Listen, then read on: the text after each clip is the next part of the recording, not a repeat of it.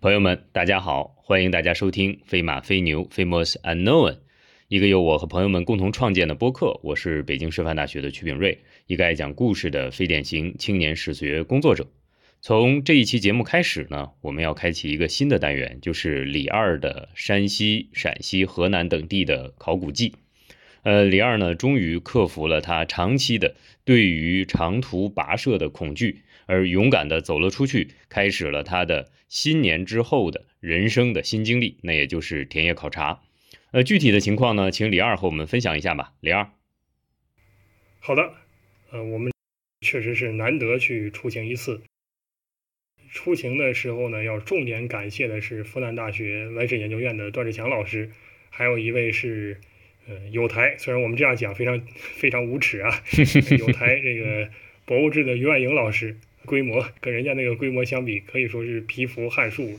我们我们是见贤思齐，不是蚍蜉撼树。好好好好见贤思齐。如果有关注博物志的朋友，你应该能看到，就是我们这几期其实还在配合于老师去录一些呃日更的视频音频，在过程中呢，可以说对于老师的整个录制技巧方法。啊，获得了极大的震撼啊！然后呢，深刻反思像本人的技术水平的不足。那么现在虽然不能说鸟枪换炮，但起码理论知识有所进步。至于这个我们实际节目的制作水平能否提升，那要另说，主要看李二的时间够不够啊。但是无论如何，确实极其的感谢两位老师，非常感谢我们这个参与的机会。呃，特别是如果说。不叫我动弹一趟，可能我在家里面待着就发霉了，就没有这个事儿了。像像像家兄的李 A 同学已经跟我讲了，说你要是这把不去，你十五年之后能到这地方去都不错了。你到洛阳看一看，我觉得他说的还是保守了，二三十年的不太可能来。你不参加这个活动，最大的可能是被大雪困在高铁上，像你哥哥一样，在某一个城市守候了好几个小时。啊，这确实是他昨天的火车，然后在。在天津就卡住了，卡到了今天四点钟才到达他，呃，中城的南京，所以说这个也也算是意外之喜吧。因为我们这一路都是下雪。我想既然说到这儿，不妨我们，呃，直入主题，简单的叙述一下我们的，你说考察嘛，旅游历程，哎，只能这样讲，学术交流，学术经历啊，啊，学术交流。就大家都在搞学术，但是我没有学术，啊，而且我们呃其实的路程是选的比较呃随意的。正常情况下，你要看的话，肯定是打卡式的看，对吧？就比如说我在太原看一看哪些文保单位，对吧？有哪些历史遗迹，那可太多了。那我们是一个东北人，东北人，尤其是这黑龙江人，你可看的东西是比较少的。嗯，地方上这个什么乡邦文献呀，或者说。乡邦的这个遗物啊，都相对比较缺乏，特别是像我们这样受到的传统基本的教育是中国古代史的，那可看的东西说真话就更少了。可是呢，到了不管是山西、陕西还是河南，那可看的东西太多了。所以，如果以一种打卡式的思路，最好的办法就是我们选定一个城市，先在这个城市待几天。把这一圈都看个遍，或者说挑一个主题尽量的看。可是实际上呢，因为每个人都有比较想去的地方，嗯，所以说最后呢，就是呃，起码有一个啊是华山西岳庙，这个是有参与的朋友是坚决就一定要去的。那么西岳庙就要去。可是你在华山这个地方又不能说待七天，对吧？所以最后换的一个路线就是先到了山西太原，在太原大概看了一圈。然后接着开始，嗯，我们到了这个重要的黄河的几字湾这个 湾口这个地方，就是整个黄土堆积区都结束啊，然后就是黄河基本上不会变得更黄了的那个状态，到这个地方去一个两个重要的古渡头，一个是蒲坂啊普津，另外一个就是风陵渡，嗯，到这两个地方看一看，然后过黄河进入陕西啊，进入陕西去，呃，到了。这个这个华阴去看华山，去看西岳庙。当然我没有登华山啊，也不可能登华山。那个下大雪下的华山之行会极其痛苦的，所以根本就没有去。这个是极其明智的选择。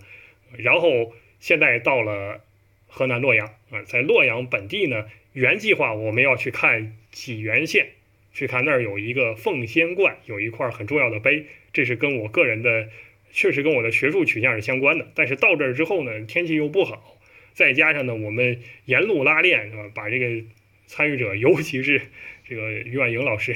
这个确实是有点拉的太狠了，所以我们到这儿，我我觉得还是停住吧，因为洛阳本地可看的东西太多了。至于这个济源这条路程呢，我想完全可以找本地的朋友，包括李 A 同学，还有一个就是曲老师，对。啊，我们找一个时间，我们一块儿去看一看，好。我们重新规划一条路线，好啊，还是从山西出发，最后的目的地定在济源啊，非常好，我就这样想的，一定要搞一个这样的二度游，因为这一次给我增加了信心啊。过去曲老师对我的这个身体的贫弱是非常了解的，就是每个地方都有毛病。现在其实还是这个样子，但是经过了整整两年多的游泳锻炼之后，包括这一趟走下来，我觉得精神还是非常健忘的。对，只要咖啡给够了，我在这个队伍里面 不但不脱队，对吧？我还属于比较精神的那种，大家都累我不累，哎，很好。很好，居然没死，没死就是大成就，所以我们未来还会有出行的计划啊，一定是这样的。呃，谢谢李二。李二呢，其实刚才讲的呢，声情并茂。我大概和朋友们大家都有一个共同的感受啊，就是其实李二根本不像他说的那样孱弱，甚至我们讲到呢，这人呢，只要拉出去逼一逼啊，肉体上充实了，精神上呢，心灵上呢，自然就达到了一种满足。呃，李二刚才讲了很多很多的呃游览的路线啊，但是其中最重要的就是他自己本人想看的济源奉仙观。反倒是因为 行程的原因呢，看不成了。那现在你们就在洛阳。那其实我想，呃，我们不妨呢就按时间节奏吧，然后把我们这一次出行的每一天的情况呢都跟大家说一下。当然，这一期节目呢肯定是不能全盘展开的，不妨你就先讲一讲你们是怎么集合到的太原，从太原开始这一天我们有什么样的收获呢？如果我们这一期起一个名字的话，可以起名叫。到太原考察，啊，我想起了到大同开会，对我就说跟去大同开会可以做一对联儿，那所以我们叫到大同考啊，到太原考察，啊，正好都在山西，这个到这个过程没什么可说的，啊，然后顺便再看一些跟太原相关的书，啊，特别是跟我们后面要去的这个河东这一带相关的书，啊，我们把这个呃山西人民出版社的。应该叫《梁惠周齐之际的河东》啊，这本书仔细的看过啊，这样的话呢，相当于临阵抱抱佛脚吧。呃，在这儿我还要特别这个插播一句啊，这本书是山西人民出版社的崔仁杰老师赠送给我和李二的，我们两个人每人都有一本，所以说呢，非常感谢崔老师。实际上这一系列的书都让山西人民出版社赠送给我们了，真的让我大为震撼我。天天买书，居然还有了白，李二收到了七年，居然还有白嫖一回 啊！所以说看了这个书之后呢，虽然我自从这个过去在多年读书多年前读书的时候跟这个地理老师干架，这个对这个中国中国地理仅限于中国地理啊不太了解了，但是我在至少在纸面上我大概知道自己要去什么地方，我只是没有办法跟他把它跟图对到一块而已。总之最后我们到太原。这一路的这个酒店什么的，是本人给整个团队的朋友们订的，所以这也很难得，对吧？居然没有出什么大的纰漏。哎呦，这个太太可怕，太可怕了！你订的酒店，妈呀，这这得是什么程度？不是，你订的什么酒店？哎，这个店名是啊，是正经酒店，而且等级都很高啊。这 这个对我而言等级都很高啊。我听同同行的人说是什么三星级、四星级。反正都是都是我们有朋友先给我提出了几个预选，然后我根据预选来来定的，不会出大的纰漏啊。他们都很讲究。好，我们到了太原之后呢，当天其实呃提前了，就跟原计划相比提前了一天，因为我们最早是定在周一去看各个博物馆，但是后来后来在临临近这个计划要出行的时候。呃，才意识到说是哦不对，周一博物馆都是关门的，你去什么也看不到，所以就提前了一天。这个这个计划是谁做的？那不是我做的，你做的。我哪有做这个能力啊？我根本就连犯这个错的机会都没有，我就不知道该看什么东西。哎呦，搁我的话，对，就就就几个博物馆看完就完了。啊，所以呃，这个后来这个因为主要的筹划者是段志强段老师嘛，所以给这个，据说啊，我是后来听这个于婉莹老师讲的，就是。呃，段老师这个计划发给于老师之后，然后呢，于老师就呃问说是怎么会礼拜一看博物馆呢？是不是要跟这个定计划的同学说一下？你们到这儿啥也看不到啊，要改计划呀。然后段老师就回说是呃不要紧，这个我看看那几个傻学生，呃就是定计划那几个同学什么时候能够发现他这，然后然后于老师还问说是那要是周一他就没发现呢？段老师说段段老师说不要紧，我们可以看点别的吧。反正他他很开合是吧？他很开合，这真是，我觉得这也挺行为艺术的，挺符合我的审美学的。但是我们最后改过来了啊，最后这个确实是参与的同学。比较机敏，改过来了。我看我就好好好，啊？你说就就好，是吧？对我而言没有什么区别，你把一些具体任务交给我就行。所以我们先到太原之后呢，大概就是我，然后于老师还有段老师几个人，我们先在本地看了两个呃景点。这个现在我就凭我这个极其弱智的记忆力啊，我要重新回顾给这个李 A 同学写的关东人信札，才能想起来我们看了哪两件东西。啊，第一个是先去了纯阳宫，去纯阳宫看了当地的这个，一个是建筑啊，另外一个呢就是纯阳宫里面大量的碑刻。实际上给人的感觉就是，呃，山西和陕西都一样，就是好东西太多，所以人家很豪横，他也他也不太管，就是他对那个什么不可出国的呃国宝的这个这个碑刻之类的或者塑像，他的。管理方法就是拿一个红绳子给勒起来，嗯，好。事实上，我们后来去看这个山西的，就是各个文保单位看这个碑刻什么的，判断它是不是重要或者说真不真的一个基本原则，我就看他拿不拿那个红线给它勒起来。如果你围了一圈，那大概就是挺重要的，而且是真的。啊，如果没有的话呢，那就另说。但是没有的。其实也很重要的，它也是很多重要的碑刻。首先，纯阳宫里面那个碑碑刻就很多。我们有一个同行的同学，他主要是做后半段的，所以他看到一个明清的碑刻都觉得了不得，了不得。然后呢，到一些这个保护单位去，他还会跟人家讲，说是这个嘉靖时期的碑啊，怎么就这样躺在这儿呢？对吧？这个就属于遗迹不太多的地方来，它会产生这种错觉。实实际上，在本本地这样东西太多了。它不是说你你需要一个一个弄保护的啊，理想情况是这样。总之，我们到纯阳观，首先啊，纯阳宫首先看了大量的碑刻，其中也有一些很重要的，我们就不在这儿一个一个细说了。可能之后我们单独出一期节目，重要的讲其中太多了。嗯，因为我想我和曲老师对碑刻的了解也是比较有限的，远远比不上真正做碑刻的学者。但是其实你刚才讲的这个，我确实是有这个感受，因为华北地区它的地上的碑刻保存的情况非常的好，就像我们之前去保定，然后我中间不是还去了一次曲阳的北岳庙，就在这个北岳庙，因为北岳庙非常的大，非常的大，它大概是，呃，因为它过去是，呃，是以五岳祭祀中间的一个嘛，所以它是一个皇家级别的那种祭祀场所。当你进去之后，你发现，呃。宋碑、唐碑，呃，甚至更早的这个魏碑，其实可能都有。然后呢，最重要的几块是它保留起来是大人物的，什么韩琦碑啊等等的这种，它会建一个碑亭，把它嵌在里面给你看。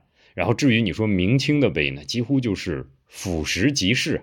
所以 你现在讲在太原垂阳宫的感受，我想完全都是呃文物太多了，在当地人看来，这个其实不稀奇的。对。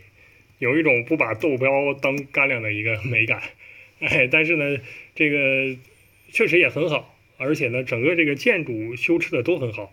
我不知道是不是因为我是像我们这样就是学本科学历史出身的这些人，呃，会有这个毛病，还是说只有我有这个毛病？就是你在看一个非常好的古建筑群的时候，你关注的全是字，就是这个，或者说关注一些纸面上的东西，这个东西是什么时候建的？呃，最多最多看一看它大概是一个什么风格，然后看碑呢，看碑也极其极其的呃功利化，而且无聊。嗯，就先看开头，先看开头，再看落款再看落款对，看看是谁写的，看看呢什么时候的。对，如果说是一个明清的碑，那搁我对吧？我就觉得我大概了解是这这儿的情况呢，我就觉得不稀奇对吧？明代碑刻、清代碑刻这有啥？他如果说是唐代的，啊，宋代另说啊，就唐代的还会仔细看一看。哎，如果是这个什么西魏、北周的，哎，这个碑，那你抓紧多看一看啊。更早的不太好遇到的，比较少的，真的你说汉碑什么的，如果真的还有存的话，可能都都挪到这个重要的博物馆去了。但是你西魏、北周的很多还是放在原位的啊，这个你仔细看一看。但是其他的就就另说。你你说真的关心这个碑到底写了什么吗？那么多碑呢，而且有一点我不知道是不是可以更加精进呢？我自己的实际痛感。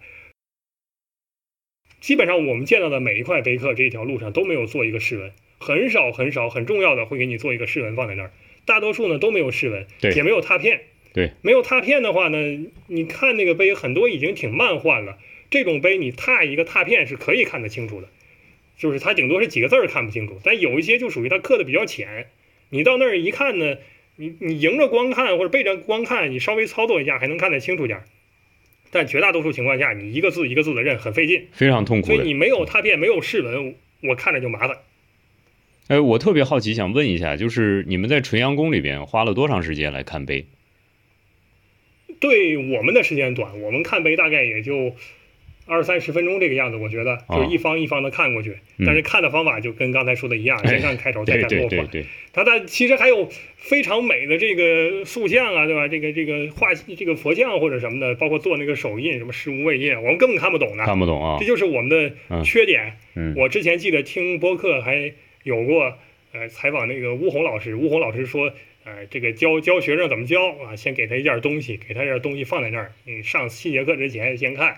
能不能写出 二百五十个字还七百五十个字？那肯定写不出来嘛，我肯定写不出来嘛。哎，说七节课之后看着一样的东西能写出八百个字，就算成功了。那我估计我哪怕真听他上七节课，我出来还是写不出来嘛。就是缺乏对美和艺术的感染力，无论它是自然的还是人造的。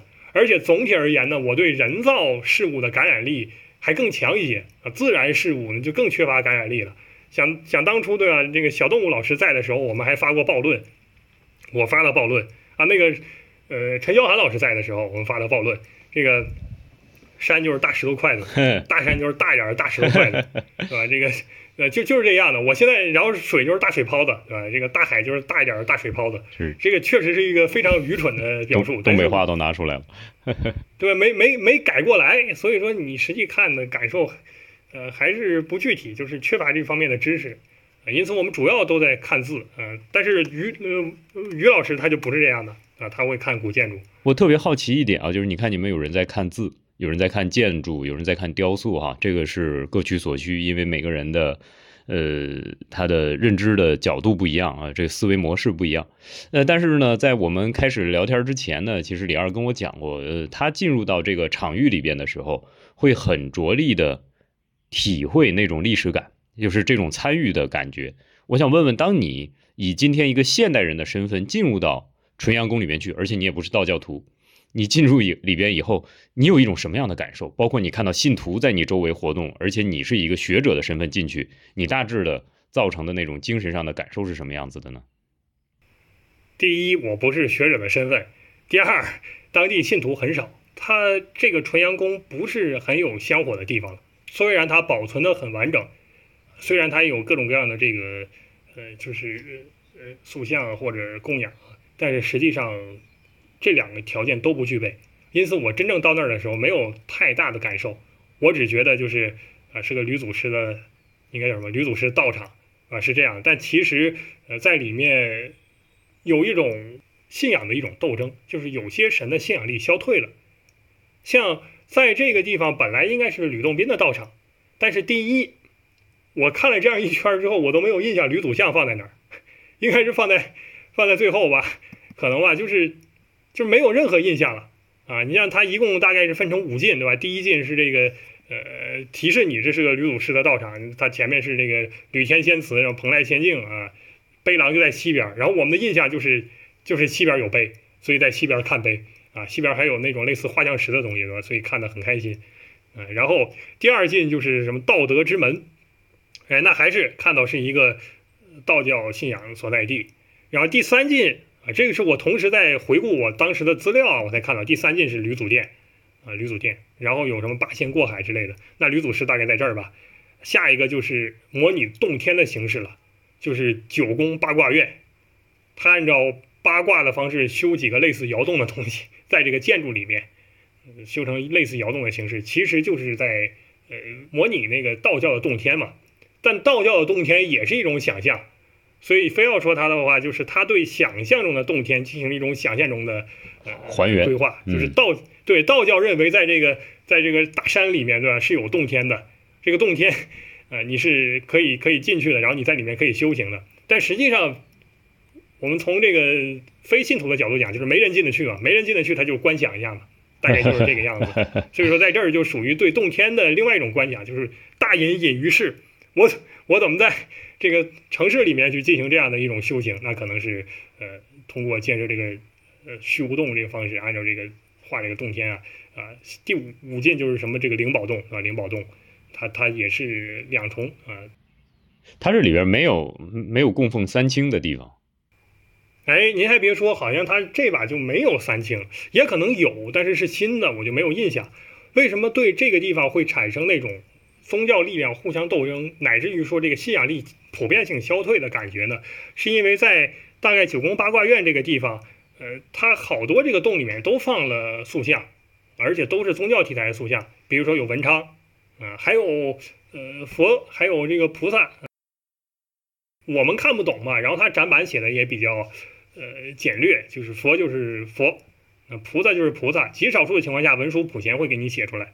然后还有就是道教塑像，道教塑像一般就说叫道教塑像，因为他也不太知道是什么东西，哦其实他一定是有有明确的对吧？二十八宿啊，它什么但是七药啊，类似这些东西，嗯但是肯定是整理者他不清楚或者他就没写嘛，所以绝大多数情况下，我们看到的就是道教塑像。那么你就能看到这种呃比较奇异的情况，就是在一个道观里面，其实大量的佛教塑像放在里面，这个事儿本身不稀奇，但稀奇的是，就是它放的位置一定不是正常道观会放佛教塑像那个位置，啊或者说在。呃，寺院里面本来也有可能放一些道教或者地方神的塑像，这个在呃根据我的了解，在古代也是一个很常见的现象。但是它可能放在偏廊或者放在什么地方，现在就是乱放给人的感觉。原来肯定不是搁在这儿的，应该是整理收集之后就放在这里。所以你看到这东西南北那八卦院放的这几个东西，它没有什么规律可言。就即使是像我这样不懂道教的，我想应该也不是原来的形制，只是他为了整理方便，大概这样一放。所以实际上已经呃没有什么尺寸可言。因为我们同行去的有研究经学的，那如果按照他一贯的讲法，那可能就说是礼崩乐坏吧，神道社教也设不下去了。所以说，呃，印象就比较浅。我自己印象对神明印象比较深的其实是两个神，这个佛和菩萨大家都要供，这个不多说了啊。还有呢，就是文昌神，嗯，文昌神前面扔的这个钱比较多，对，这一路净做这个数据的考察，就是大概一个神像前面能扔多少钱，呃，额度非常低，一般是五毛到一块，目前没有看超过一块的，咱也不知道是电子扫码支付了，还是 就就就真就是这么实用主义，就给一块钱。一块钱。啊后来我去关帝庙，我还前所未有的给了五毛钱啊，跟一个同行的人这个平均分配的，他他给他给五毛，我给五毛。哎，你你兜里还有五毛钱呢，那挺厉害的。没有啊，所以是啊 拿了一块钱，嗯，拿了一块钱，他给一块，你再扫给他五毛我俩。平摊，对对，只能这样。所以说，呃，这是一个，就是前面能放几个一块钱的地方，嗯，还有呢，就是关公前面能够多放几个。哦，但是在纯阳宫里的关公呢，跟我们常见的关公像是不一样的。纯阳宫里面的关公是，就是相当于关公在可能是年轻的时候的塑像，就是他还活着而且打仗的时候的塑像。我们这一趟看了大量的关公庙，特别是我们去了这个亥州，到亥州的话，那关公关公的庙就太多了。所以说你看到那儿的关公呢，也有他我们最熟悉的那个形象，就是那美髯公那个形象，这个是他还还活着的时候，而且呢是他比较经典塑像啊，一般就是这个也身边站两个人，周仓、关平是吧？然后他是要么就是读春秋，要么就是手持刀，一个文将，一个武将。对，在这个亥州关帝庙的这个祖祖庭里面，你还能看到他说这个关公读《周易》，反正我也很惊惊异，就是什么时候关公读《周易的？哦史料里面就是在关公那个时期前后的材料，肯定没说过他读《周易。对，但是后面肯定是觉得你通易经还不够，啊，你还得再通个易啊，那更好了，更厉害了所以说他这样写，对，技术水平提升了。那那这个咱咱也不知道关公什么时候读的，呃，反正这是一种像，还有一种呢，就是关公升仙之后，关公升仙之后就是等级一点点提高嘛，最后都做皇帝了，所以关公会带个冕旒，就是一算盘算盘珠子顶搓板，就那那那样子，啊，这这是第二种形象，呃，所以说在但是在这个纯阳宫看到的关公呢，是一个骑马像，然后呢。就有赤兔马，没有胡须。哦了不起，嗯，就美髯公没有没有胡子啊，我觉得也挺奇怪的，啊，但他确实没有胡子，而且就是骑马，然后呢拿一个偃月刀，这个钱呢就塞到这个马的嘴和鼻子这个位置，还有就是塞到那个刀的刀口里面，这样一个塞法，好，所以这是在纯阳宫印象比较深的。嗯此外还有一个就是纯阳宫有这个呃呃道教的这个相当于全真派的重要的人物的坟墓。谁的呢？这人叫宋德芳，他呢是丘处机的学生，呃，也是当初在丘处机西游啊，就在大雪山见成吉思汗的时候，那十八个人中间一个。所以回来之后，在整个全真教，特别是丘处机身边，地位是很高的。当然，实际上他并没有在纯阳宫死去。我后来查才知道，在纯阳宫的这个是他的一个衣冠冢。然而呢，呃，可以说也是在全真教中很重要的一个人物了。呃，那么这个纯阳宫是什么时候开始建造的呢？啊，现在说是元代建的，哦就是创建年代说不太清楚，那应该是元代建的。确实是全真全真在北方大兴的时候哈。总之，这个纯阳宫的兴建呢，是跟这个全真派有关。它其实就是一个全真派创始的一个寺院，呃呃，一个道观。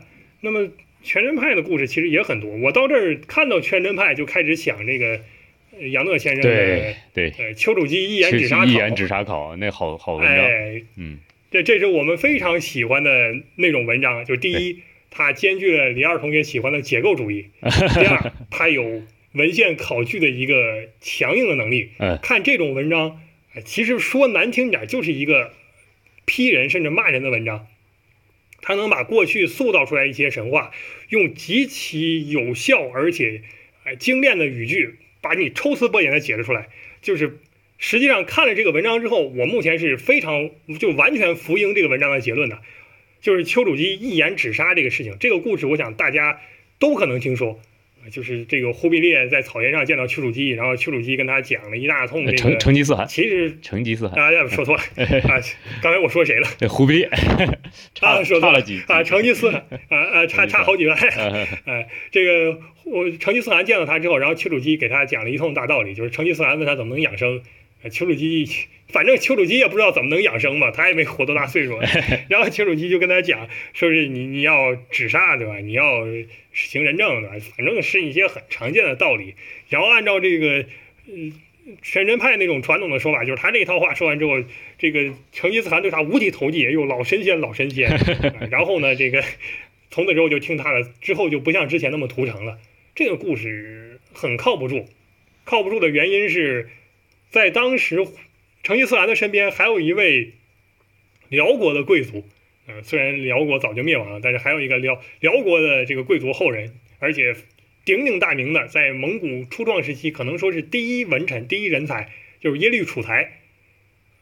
呃，耶律楚材的好处是他是一个佛教信徒，所以他看这个道士呢就不顺眼，那么他就会把道士具体的情况记下来，而且当时这个所有人确实都觉得丘处机真是个人物，所以耶律楚材是在这个情况下记了一些东西，而且记得很具体，就是包括他跟这个呃丘处机是怎么对答的。那对答过程中，你就能看到，就是比如说呃，据耶律楚材讲说，问这个丘处机多大岁数，丘处机其实他是知道自己的岁数的，而且别人也大概是知道他的岁数的，有些人知道，他周围人知道，可能七十多岁还是多大岁数，但是丘处机一开始讲的时候就说我忘了，我不知道自己多少岁。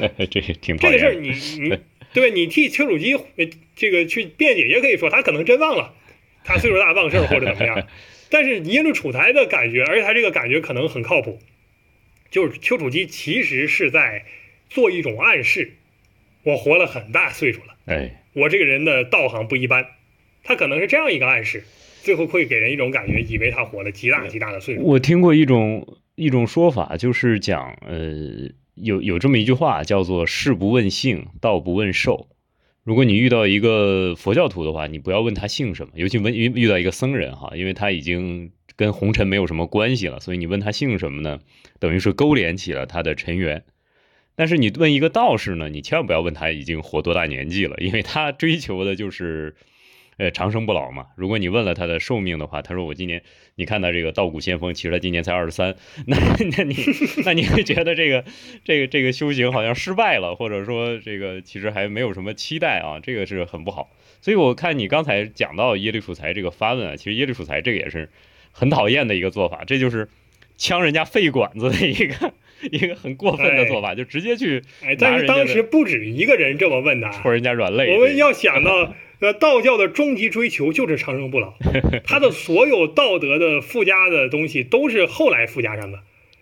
纯正的道教信徒不会回避这一点。我修道教就是为了求长生，就是一个极其物质的需求。首先我就要长生久世。至于你说什么德行怎么样啊？你说什么我们这个清净无为，这只是修长生的副产品而已。可以说道教跟佛教在这一方面的态度是完全不一样的。佛教就是人生啊、肉体啊都是虚无的，重点在于我内在的解脱。但道教的解脱就是肉体的解脱，就是遗弃形骸而先去的。那你的考核标准就是长生不老，人家佛教不讲这个，你当然可以不不不不谈这个了？你你无所谓。你道教的考核标准就是这个，你没修出来那就是没考过，那你这有什么好说的呢？你还不让人问，这就没有道理。我觉得。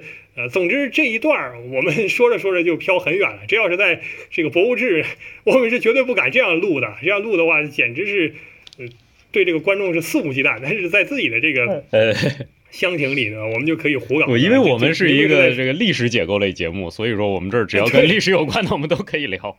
这都能说，都能说。正好我到那儿就观想了，对吧？我就开始想到这些东西了。好，呃，我就想到这本书。所以说，最后他把这个呃一言只差考，包括全真教早期在。华北这一带，它的整个发展历程，呃，说的其实都很清楚。你回过头来再看全真教这些道士，你倒不会说，呃，批评他们或者怎么样。但是很多过去被塑造出来的神话是可以重新思考的。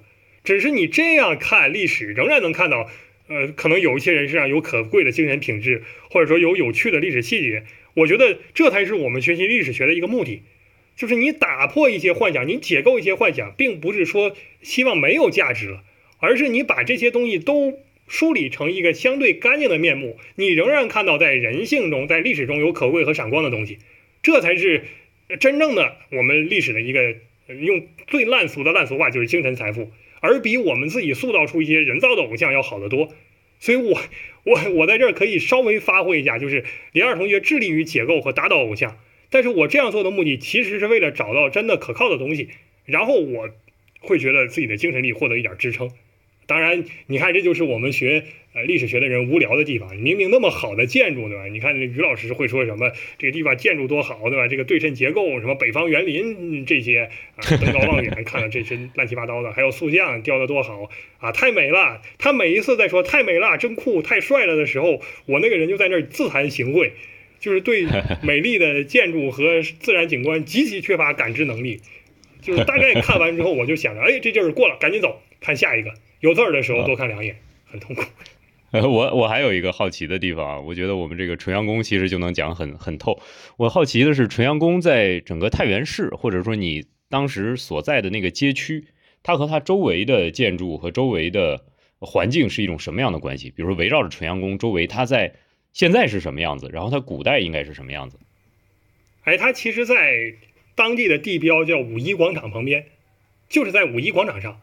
五一广场中间是一城楼嘛，它它好像是复原的城楼，还是应该是复原的城楼，反正就是非常大一个城楼，然后是一个圆圈状的这个结构，就是它中间是一个中心岛，然后周围是一个环形的路，然后这个各个这个店家什么就散落在旁边。船员工大概就是在这个五一广场的不行，我也不敢说是哪个方位了，大概西侧或者南西侧，嗯反正大概没关系就这个位置。没关系。然后呢，他稍微往里走两步就是它，基本上就说在这个环道的周边。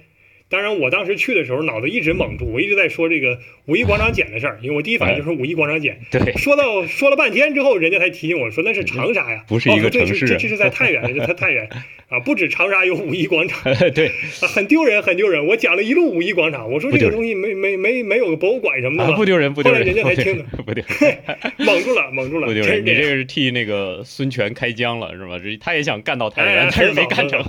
对，呃当年想，比如说再干到太原了，打合肥都打不下来，成为大家千古笑柄。叫黄旗子盖入洛阳，你你现在起码在洛阳录这个节目哈。哎，我其实为什么问你这个问题呢？我是比较好奇，就是你看你刚才讲了，像纯元宫，它其实是元代的一个建筑嘛，那它呃这上千年的历史，它应该都没有变，它的位置一直在这儿啊。我特别是想看到它一个宗教场所跟周围的关系是很融洽的，比如说居民呢，其实把它当成是一个生活的有机组成。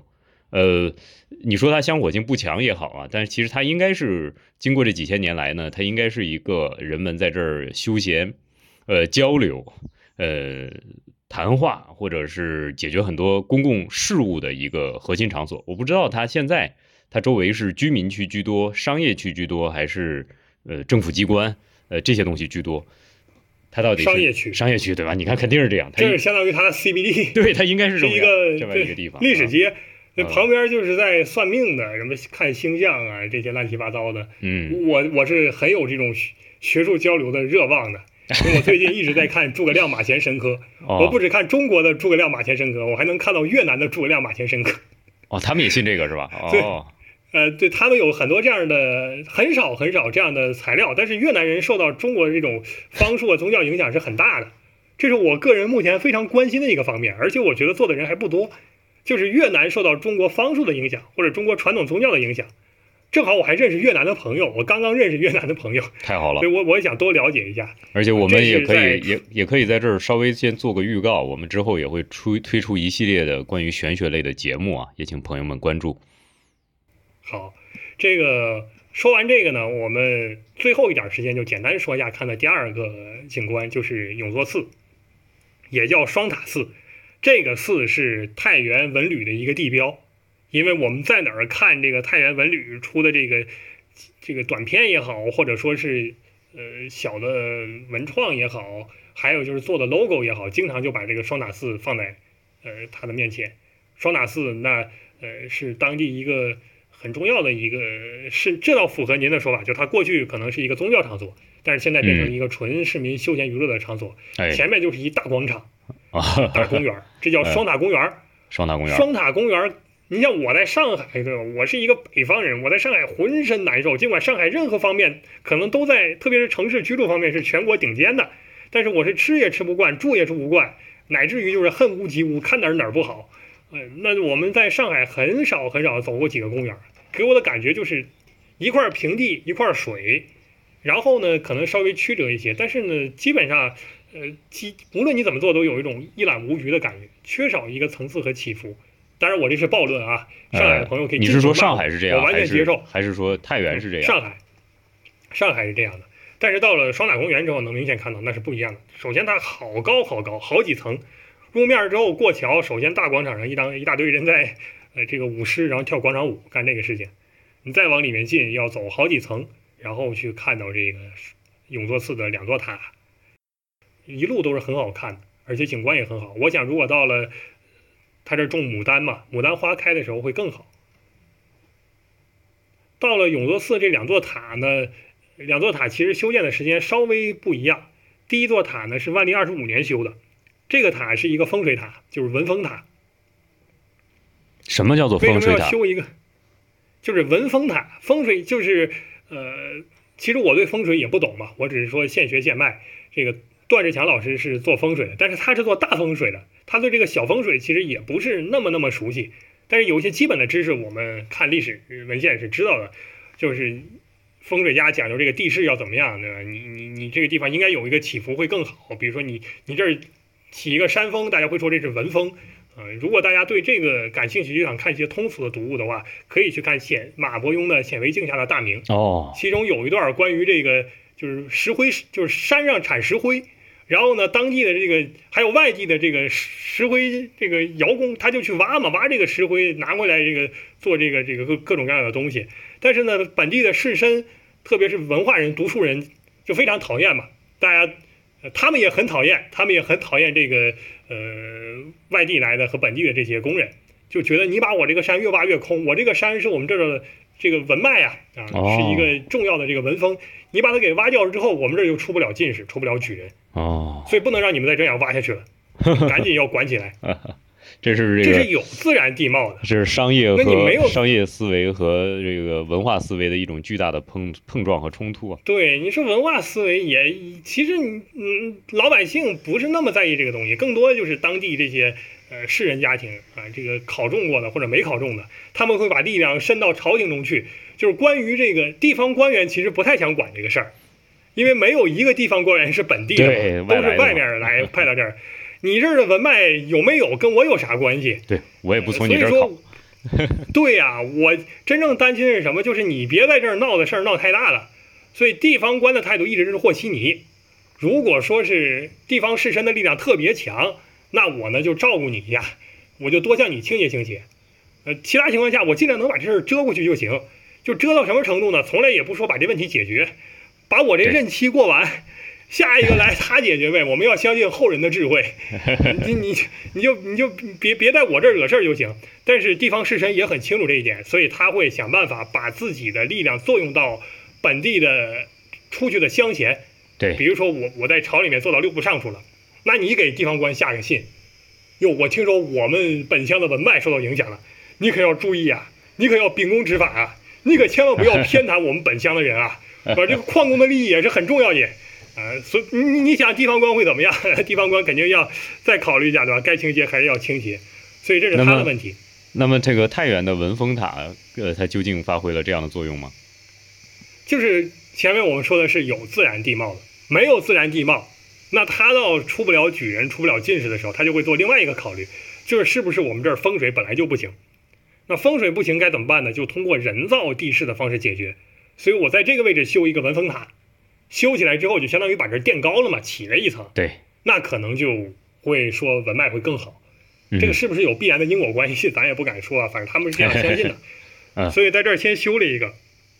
修完这个之后呢，呃，后来就是明代的藩王有很多有佛教信仰或者道教信仰，这是本晋王本地是有佛教信仰的，而且甚至传说跟这个当时万历皇帝的母亲李太后也有关系。李太后是虔诚信佛的。所以后来他们出资，在这个风水塔旁边又修了一个佛塔，然后从五台山请了禅师来，在这儿建了一个寺，就是，呃，一开始叫，呃，就是最早是永明寺，对吧？太原本地就有个永明寺，但是后来他修了这个塔之后，整体的扩建了一下，不过扩建之后规模也不是特别大，建起来这个寺呢就叫永作寺。你听这个名字，它其实就变成一种国家寺院的感觉了，嗯，是在为国家祈福。哎，他要跟这个也是为了避免跟五台山这个永明寺重名，毕竟请来的这个和尚就是从五台山来的，所以他改了一下，改了一下。那么这个塔的捐献者就是呃李太后，所以说这两座塔，对，现在呢文峰塔是上不去的，但是李太后这座塔是可以上去的，所以我们还爬上去了，很高很高的塔，而且极其狭窄。看你，看你们还拍了照片。对，到里面其实没有什么呃特别可看的东西，嗯，它主要的问题就是太窄了，每一层你想要到那个窗口的话呢，需要跪爬着进去，所以说比较麻烦。然后呢，呃，人又多，你走上上面的时候，顶上的人在正在往下走，而且这个塔的结构就是越往上它越窄，越往上越窄，那你就要不停的去跟人避让，而且很害怕会摔下去。如果这个地方发生这个摔倒事件的话，一定会导致至少一层的人都倒下来。所以，嗯，挺紧张啊，但是好在有惊无险，我们下来了，而且上去了。人家叫就是叠罗汉看的也清楚，人家就是叠罗汉，这没办法，反正，呃，主要是心理压力。你说真的摔坏，除非你在最底下呀，否则你不会摔坏的，都有人撑着你。呃，但是心理压力挺大。你说真真压坏一个，咱怎么搞？我主要看这个塔的时候，都是在下面看顶上这个香轮，我也不知道应该念香轮还是相轮，是不是应该念相轮？嗯，可能是相轮，嗯。对，相轮就是其实就是汉武帝那个承露盘的一个延伸。他最后坐在这个塔顶，其实就是就是承露盘，也有管这叫露盘的。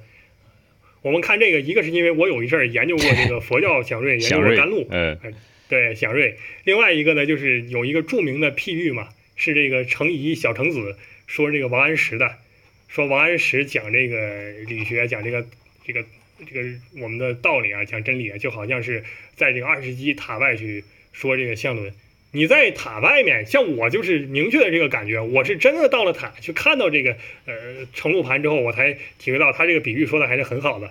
你只有在塔外面才能看到这个相轮是什么样的嘛，是吧？所以你说的说的清清楚楚的。但是程颐自己讲说，我不是这样，我是直接到塔里面了，我一层一层往上走，走到他跟前儿，然后我讲这个话，所以我说的没有你清楚。